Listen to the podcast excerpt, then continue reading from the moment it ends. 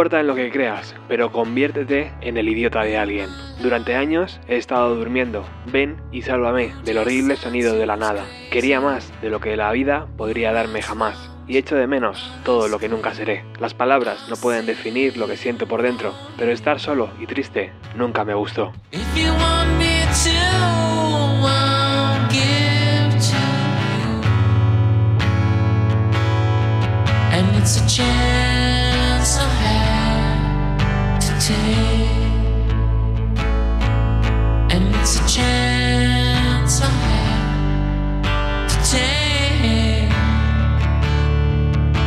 ¿Qué tal amigas y amigos de los años 90? Con estas frases arrancamos un nuevo programa que estará dedicado al Siamese Dream, de Smashing Pumpkins. En 2019 fueron más de 11 horas de emisión repasando el Melancholy y os puedo asegurar que fue una de las mejores experiencias de toda mi vida. En este primer especial del segundo disco de la banda de Chicago no nos iremos a las 11 horas, aunque no por falta de ganas, simplemente porque la reedición no fue tan abundante en material inédito. En estos programas, al margen de dar un poco mi opinión sobre el disco, será el propio Billy Corgan quien canción a canción nos vaya guiando con sus recuerdos.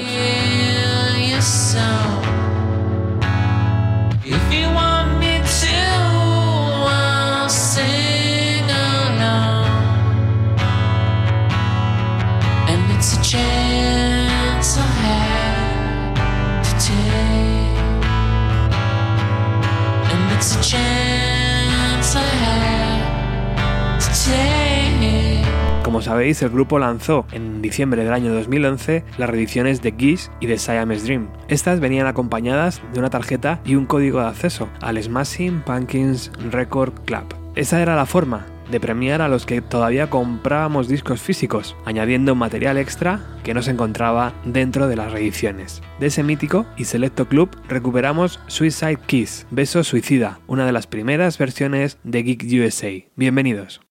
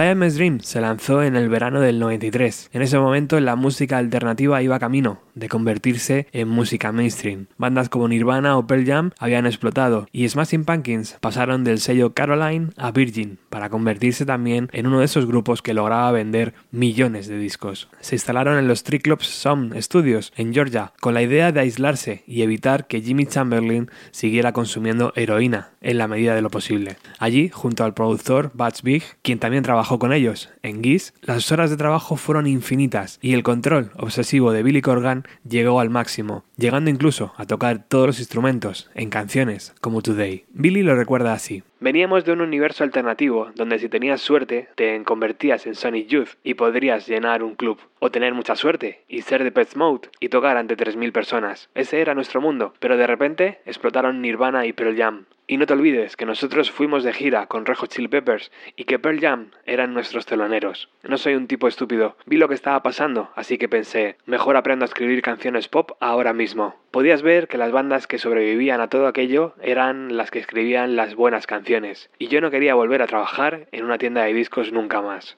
Desde el sello discográfico vieron aquel fenómeno y quisieron relanzar Geese y explotarlo a otro nivel, pero me negué, y en aquella reunión se hizo un silencio muy incómodo. Geese no es el disco indicado, no tiene hits, les dije. Todos parecían aturdidos, hasta que Phil Costello, uno de los directivos, me dio la razón. Dejad que entre en el estudio y os entregaré un disco diferente. Pero de forma inmediata entré en una depresión y en un bloqueo que no me dejaba escribir durante más de ocho meses. Estaba tan mal que pensé en el suicidio, pero empecé a leer The Artist's Way de Julia Cameron y ese libro me cambió la vida. Al día siguiente, a eso de las 2 de la mañana, escribí Disarm y Today y supe que tenía algo diferente que decir. Si escuchas Geese, verás a un grupo que quería sonar como Sonic Youth, The Cure o Black Sabbath. En ningún momento quería parecer un tipo triste y llorón, pero en realidad eso es lo que era. Así que decidí ser yo mismo y fue justo ahí cuando estas canciones empezaron a salir de mí. El peso compositivo y creativo que llevaba Billy Corgan hizo que las tensiones afloraran dentro del estudio. Había que hacer el mejor disco posible y si eso significaba estar dos días repasando el mismo riff de guitarra, se hacía. James Hija y Darcy, que acababan de salir de una relación, muchas veces eran sustituidos por el propio Corgan para agilizar el proceso de grabación. Billy lo recuerda así. Había mucha presión, había presión desde la discográfica y la presión que nosotros mismos nos poníamos, porque si ese disco no funcionaba, nuestra carrera acabaría ahí. Terminé prácticamente trabajando, yo solo con Bats Big en el disco. Rompí mi relación de amistad con James. Jimmy ingresó en una clínica de rehabilitación y Darcy abandonó el grupo durante parte de la grabación. Es sorprendente que hayamos sobrevivido a todo eso. Manuel Cabezalí de la banda Avalina es muy fan de este grupo y muy muy fan de la labor de Bats Big en la producción de discos. Billy Corgan habla así del productor. Bats tiene la culpa de cómo suena el disco. Fue muy paciente conmigo y me apoyó en todo momento. Si escuchas Geese y luego Siamese Dream, notarás un salto grande en el sonido. Todo lo hicimos lo mejor posible, con cientos de tomas de Jimmy a la batería, repetimos los solos de la guitarra hasta que quedaron perfectos y las voces sin ningún límite. Seguramente sea el único disco de mi carrera donde todo suena tan perfecto buscando esa sensación en el estudio. Pequeños secretos de un disco único donde los músicos trataban de seguir avanzando en su carrera sin perder la pasión y la honestidad en su arte. La reedición del año 2011 es súper vistosa, con una gama de colores muy llamativa respecto al original del 93. Al margen del disco remasterizado, trae otro CD titulado Lollipop Fun Time, con descartes, diferentes mezclas y directos de la época. También trae un DVD con un concierto que la banda ofreció en Chicago en el mismo año 93 y un montón de postales de época coloreadas y con las letras de las canciones escritas a mano sobre ellas. No estoy seguro, pero creo que en una de las postales aparece el propio Billy cuando era un niño. No sé si alguno de vosotros lo sabe con certeza. Siamese Dream sigue repleto de secretos a día de hoy. Es el diario personal de un músico atormentado que lo apostó todo a una sola carta y que se salió con la suya. La electricidad fluye a través de las guitarras como nunca antes lo había hecho. Los golpes de Jimmy son exquisitos, certeros e imaginativos. Y claro, los versos de Corgan, dibujando parte de su personalidad histriónica, con reproches a sus padres, guiños a su hermano, notas de suicidio transformadas, amores perdidos y amores imaginados. A todo eso, además, teníamos que sumarle nuestros propios fantasmas. Y si lo mezclamos todo, el resultado es un disco único, una obra de arte que hoy rescatamos y que quiero dedicar a un buen amigo al que admiro desde que le escuché por primera vez haciendo su programa de radio, Carabe. Él es Felipe Couselo, al que la radio musical de este país echa mucho de menos, aunque no lo sepa, y es muy fan de esta banda. por favor pónganse el cinturón de seguridad emocional porque esto arranca ya.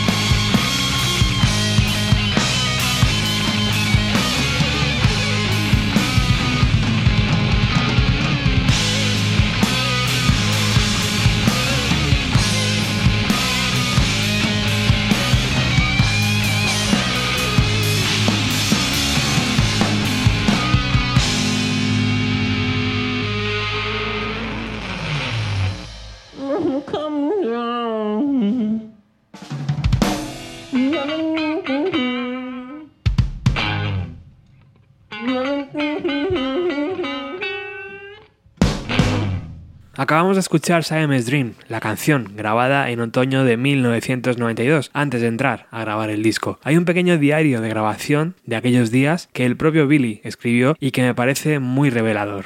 Se supone que debemos ensayar hoy, es decir, si Jimmy aparece, porque regularmente desaparece y delicadamente asegura que no tenemos forma de localizarle. Los números no funcionan, las chicas con las que está durmiendo no duermen con él y nadie más lo ha visto, pero él está en todas partes. James y Darcy llegan juntos, porque a pesar de que no son una pareja, James todavía desempeña el papel de novio, por eso pasa a recogerla y la cuida cada vez que necesita algo, lo cual es frecuente y curioso. Nosotros tres casi nunca nos perdemos el ensayo, por lo que miramos con amargura, desconcertada el reloj, dudando de la llegada de nuestras baterías, a quienes con cariño y precisión he apodado Jimmy y Brutal Jim. Tenemos una regla de oro, la cual creemos que es cierto aproximadamente el 97% de las veces, y es si llega tarde, no viene, porque Jimmy siempre llega a tiempo y Brutal Jim siempre llega tarde. Después del decimoquinto ensayo perdido en seis semanas, dejé de molestarme en seguir contándolos. En cierta medida hemos llegado a apreciar de manera masoquista sus excusas de mi perro se ha comido mis deberes, pero hemos estado trabajando febrilmente como para estar bien preparados en Atlanta, donde grabaremos en aproximadamente un mes y volveremos a trabajar con Bats Big. Esa fecha está marcada en rojo, porque irónicamente Bats ahora mismo está súper ocupado después de producir el último disco de Nirvana, el fenómeno mundial número uno, que ha cambiado con fuerza lo que significa para nosotros ser insensibles.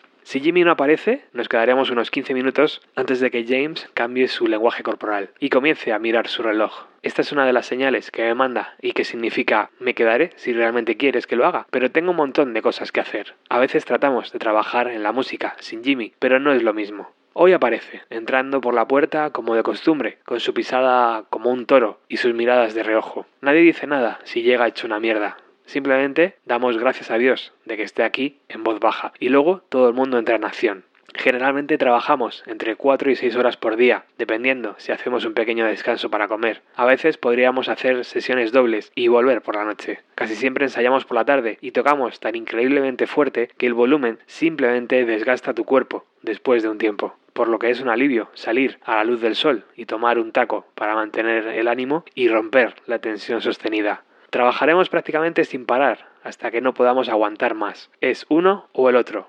Un sonido aplastante brutalmente brutal o una mala toma. Tenemos alrededor de unas 30 canciones, la mayoría de las cuales son bastante largas y tienen arreglos muy arcanos. El ensayo a menudo suena como una clase de trigonometría, con todas las teorías matemáticas que arrojamos en un lenguaje atrofiado que pocos fuera de nosotros podría entender. Llamar a estas piezas canciones es generoso, porque la mayoría ni siquiera tienen una melodía vocal o palabras. Muchas son jam sessions y conceptos que salieron mal, donde le hemos asignado nombres aburridos, como canción de James o canción en re. De vez en cuando les ponemos un título con la vana esperanza de que el mismo nombre nos dará algún significado de hacia dónde vamos. Cuando los cuatro estamos solos tocando música, nos llevamos muy bien. Nuestra reputación fuera del local de ensayo, de un grupo difícil y loco, es un pensamiento que nos gusta mucho. Vivimos en nuestra propia burbuja y hacemos todo lo posible para mantenerla en esa manera. Nuestros ensayos son y seguirán siendo una reunión de una sociedad secreta a puerta cerrada, donde a pocos se le permite entrar y presenciar cómo trabajamos nuestra marca especial de magia. Porque aquí olvidamos, aquí estamos aprendiendo, cómo mezclar desastres y construir tornados. Nunca discutimos sobre la música. Podemos discutir sobre la actitud de uno o los arreglos perdidos, pero nunca sobre la dirección musical de la banda. De esa manera somos valientes y existe confianza total. La verdadera razón de esa armonía es que el sonido que estamos manifestando es una representación compleja y precisa de la combinación de los cuatro. Distantes, tímidos, ambiciosos, salvajes, lúcidos, soñadores, extraños, aburridos, tristes y en última instancia desesperados. Justo antes de irme a la cama y a menudo en la oscuridad, mirando el rebote de las luces LED rojas, escucho las cintas de los ensayos, generalmente solo una vez. Mi cabeza procesará los arreglos mientras duermo. Es un extraño talento, pero cuando la banda llega al día siguiente, ya sé lo que hay que cortar y mejorar. Y por eso vivo así durante meses. Es un ciclo de esperar, tocar y esperar un poco más. Es una existencia solitaria y muy distante, sin teléfono, pocas visitas y sin luz de sol. Es realmente como estar en una cueva de la que no saldré por ninguna razón. Y lo que hace que todo sea aún más extraño es que tengo un millón de dólares podridos sin usar en mi cuenta bancaria. Ahora sí, entramos en Siamese Dream. Primero escucharemos los recuerdos de Billy y luego la canción. Abrimos Siamese Dream con un guiño a los riffs que siempre nos habían iluminado de la banda Rush. Era como despegar hacia la tierra prometida, ahora o nunca. El mensaje de Cherry Rock está dirigido directamente a los corazones vacíos de nuestros detractores, quienes cuestionaban nuestra triste mezcla de sinceridad descarada y nuestra falta de reverencia por los falsos dioses de la música indie. Qué pena, Qué poco ha cambiado desde aquel entonces. Amén, hermanos y hermanas. El solo de guitarra llega como un claro en mitad de un día lluvioso donde no puedes saber de qué manera se está derritiendo tu mente y en qué alcantarilla se puede arrojar descuidadamente. No hay forma de salir de aquí, pero todavía puedes pedir cortésmente a cualquier extraño que te deje salir. Nos dirigimos a la parte insondeable de los nombres alternativos.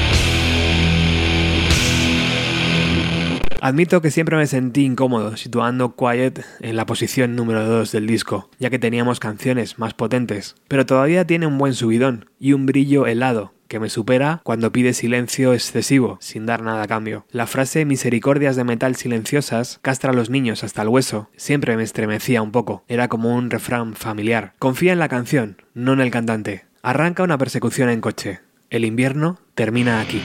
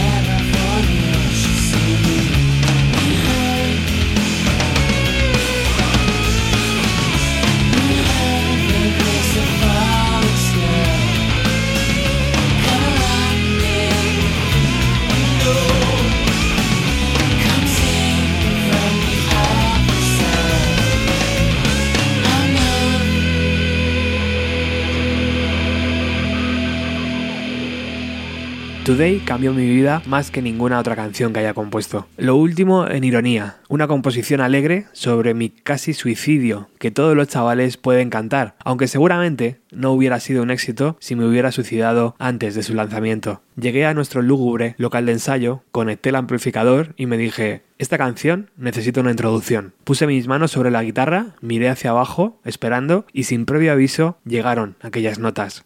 No estaba seguro de por qué necesitaba cantar Quiero excitarte, pero en retrospectiva tiene mucho sentido, porque estaba encerrado en el polvo de un nuevo milenio. Habíamos nacido una generación que falleció demasiado pronto.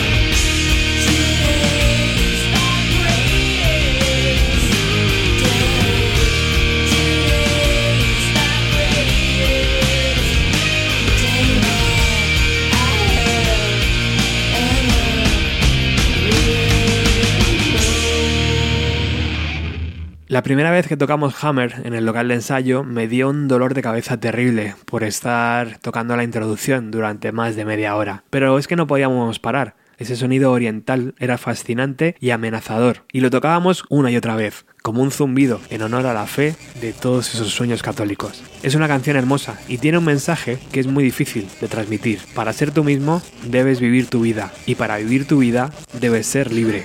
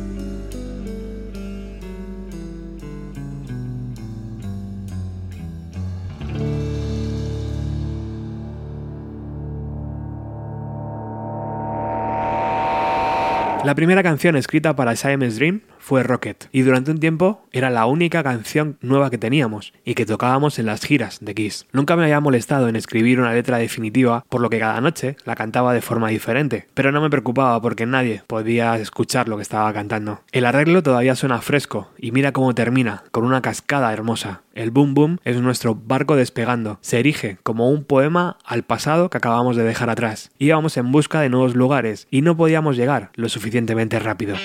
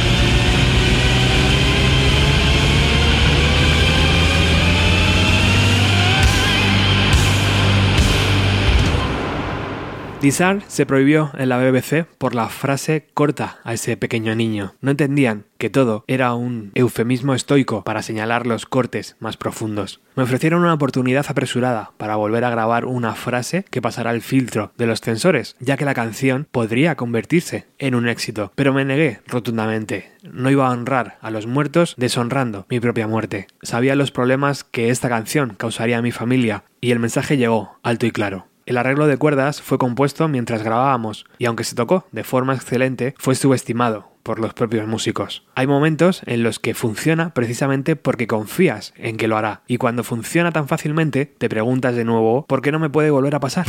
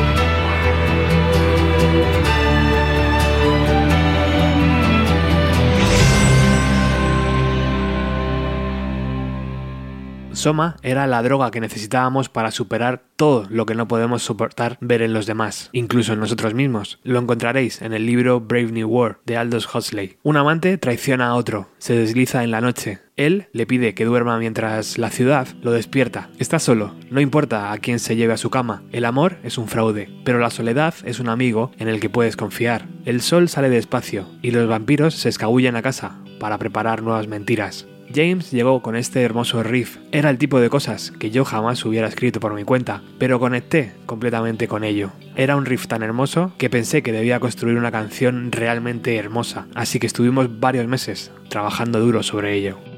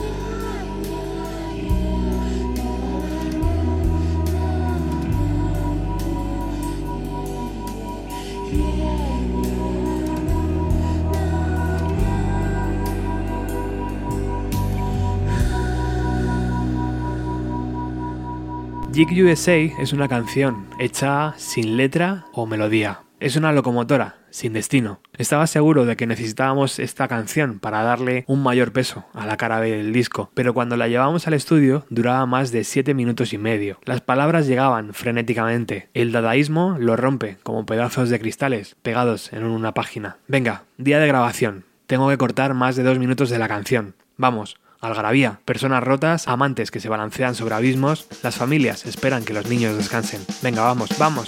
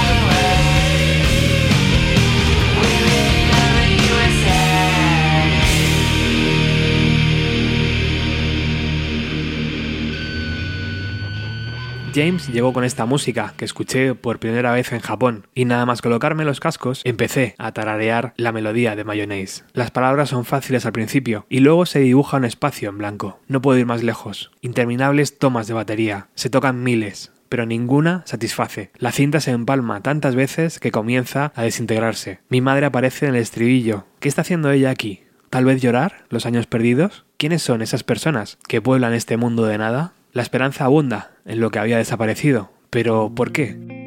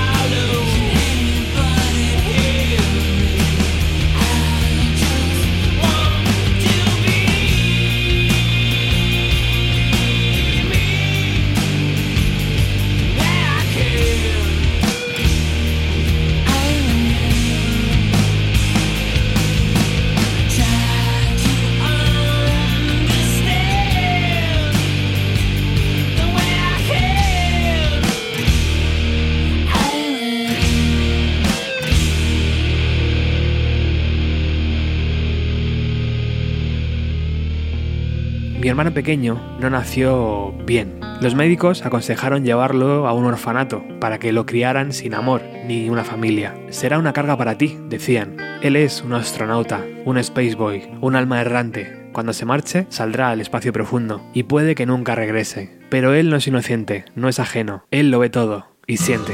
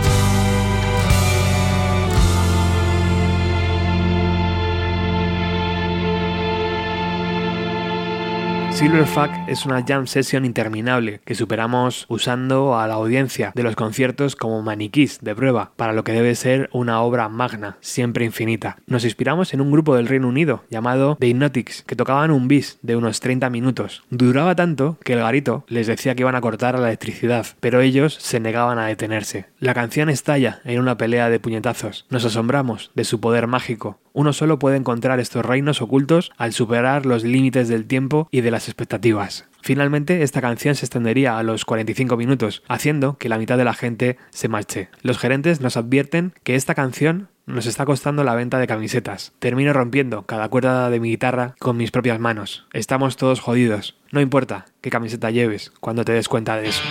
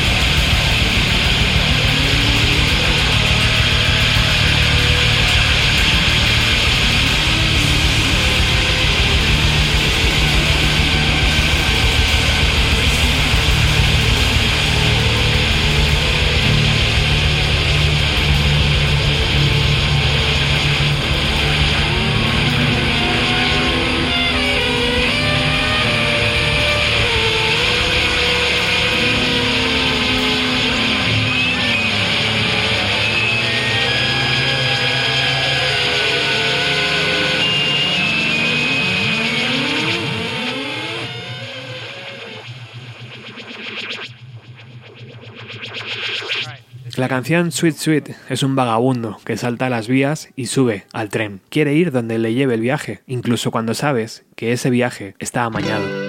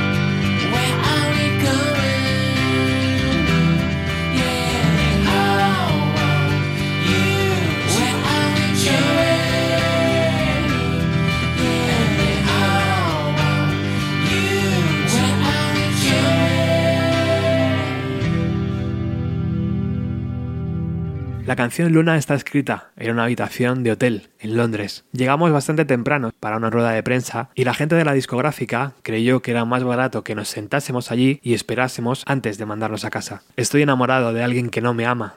Mis canciones son mejores que las de ella. Esta es mi manera de probar un punto que no vale la pena hacer. Apoyo la espalda contra la pared, levanto la columna. Mi guitarra ha sido pintada a manos de un dulce loco. Canto una canción de amor en una habitación vacía. Es para la luna nunca puede ser para la persona que amas.